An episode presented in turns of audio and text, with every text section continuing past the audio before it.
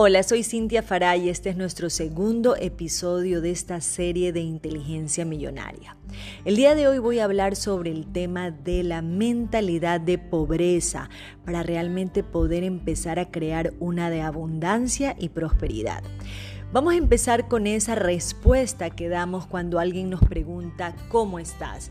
¿Qué es lo que decimos? Ahí luchándola, ahí dándole, trabajando como negro para vivir como blanco, respuesta que de paso es hasta racista, eh, tal vez también como cuando tú eras pobre, ahí en cambio estamos mandándole un misil a quien nos está preguntando. También hay otra que dice, usted porque tiene plata, ¿no? Cuando uno responde, a mí me va bien, ah, claro, usted porque tiene plata. Tal vez también respondemos aquí como un pobre mortal.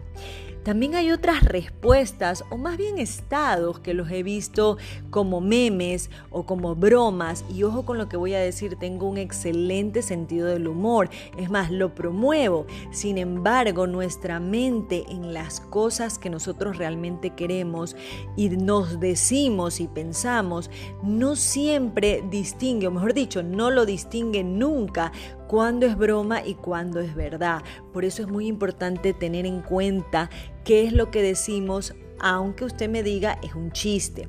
Porque a veces decimos aquí, este va a ser el año del consumismo, con su mismo carro, con su misma casa, con su mismo sueldo. Para quienes me han escuchado en mis martes financiero, yo ya para este momento, yo ya estoy pues casi que con el oxígeno, con la máquina de oxígeno ayudándome del patatús que me está dando. En todo caso, ese tipo de respuestas lo único que nos lleva es a repetir y mantenernos en este estado de pobreza o de escasez, donde miren lo que voy a decir, lo más importante aquí es que nos pone en esa posición de víctima, es decir, Todas estas respuestas o todo esto que yo digo me pasa porque pobrecito de mí, yo soy una víctima, porque de paso tengo la justificación precisa para la realidad que tengo, porque yo ahí voy repartiendo culpas que son solo mías, ¿no? Y como dice esta canción que me gusta, vamos repartiendo culpas que son solo mías, la dice Arjona, y me encanta para poder este, expresar esto que les estoy diciendo, porque vamos justificando diciendo que mi realidad se debe a la mala situación del país o a la pobreza, de la pobreza económica que tiene el gobierno, a que mi sueldo es muy bajo, a que me pagan poco, es que no me alcanza. Entonces sigo yo en ese estado de víctima, eh, me victimizo porque efectivamente justifico que la culpa es de otra persona. Pero aquí viene una pregunta clave, una pregunta clave que yo te voy a pedir muchísima atención, que es, si todos vivimos en el mismo país que dices está pasando por una mala situación económica, ¿cómo es que a algunos, por no decir muchos, les va bien?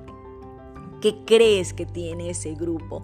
¿Qué crees que tienen esas personas a las que mientras tú dices, me pagan poco, no me compran, a quién le vendo, no me pagan, a ese otro grupo le va bien? ¿Cuál sería la diferencia? Y yo te voy a decir algo, no es que trabaja más, no es que le da más duro, no es que hace eso que sí es un factor importante. Ojo, ¿no? Porque si tú vas a pretender que las cosas te vayan bien por más cambios mentales que hagas y te quedas en tu casa sentado esperando que alguien te llame porque estás desempleado, no va a pasar nada. Ojo con eso. Volviendo al tema, ¿qué le pasa a ese grupo que en este país en el que usualmente decimos que está pasando por una mala situación económica, que ahí es donde yo digo, desde que tengo uso de razón siempre he escuchado eso de mi país. Entonces, ¿cuándo es que alguien ha dicho, qué bien que está nuestro país? ¿no? Entonces, ¿por qué a esas personas les va bien? ¿Cuál es la diferencia? Y yo aquí entro un poco en el tema eh, que es el más importante, ¿Por qué pensamos así? ¿Por qué decimos así? Porque estamos repitiendo patrones, repitiéndonos patrones, repitiéndonos cosas. Y muchas veces no hacemos conciencia de cada palabra que pensamos y cada palabra obviamente que decimos. Aquí viene ya un tema de analizar por qué lo digo. ¿Por qué yo estoy repitiendo estos patrones? Tal vez en mi casa alguno de mis padres, mentores, eh, era así. O simple y llanamente yo lo repito porque es lo que yo he venido escuchando. Por ejemplo, yo siempre he escuchado que el país está en una mala situación económica. Cuando yo entré a hacer estos cambios, no de conciencia, no solo monetarios, pero me ha dado este resultado, obviamente en mi bolsillo y en mi cuenta, yo dejé de repetir esto, que lo venía repitiendo como algo tan así, eh, repite y repite porque la gente lo decía, lo escuchaba en los noticieros, escuchaban en las noticias, los analistas económicos lo decían. Entonces llegó un momento en que dije, yo ya no lo voy a decir porque primero que nada no es lo que yo quiero. Y aquí es donde digo, hacemos esa conciencia de cada palabra que pensamos y cada palabra que decimos. Tal vez nuestros padres son así, siempre han vivido con ese miedo, ¿no?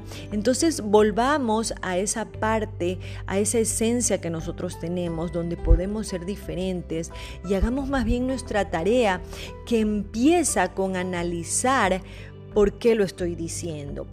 Empieza también con dejar de decirlo y más bien empezar a preguntarme qué quiero no, ¿qué es lo que yo quiero para este año? Yo no quiero el mismo carro, yo no quiero la misma casa, o tal vez sí la quiero, pero porque yo estoy ahorrando para otra cosa, porque yo ahorita tengo en mente emprender algo, es decir, porque quiero un cambio en mi vida, porque no quiero quedarme en lo mismo. Sin embargo, aquí voy a meter una, eh, un tema importante que es que eh, empecemos con la aceptación y el amor, ¿no? No es que no estoy bien. Yo siempre digo que para dar ese cambio yo debo de agradecer y abrazar mi presente.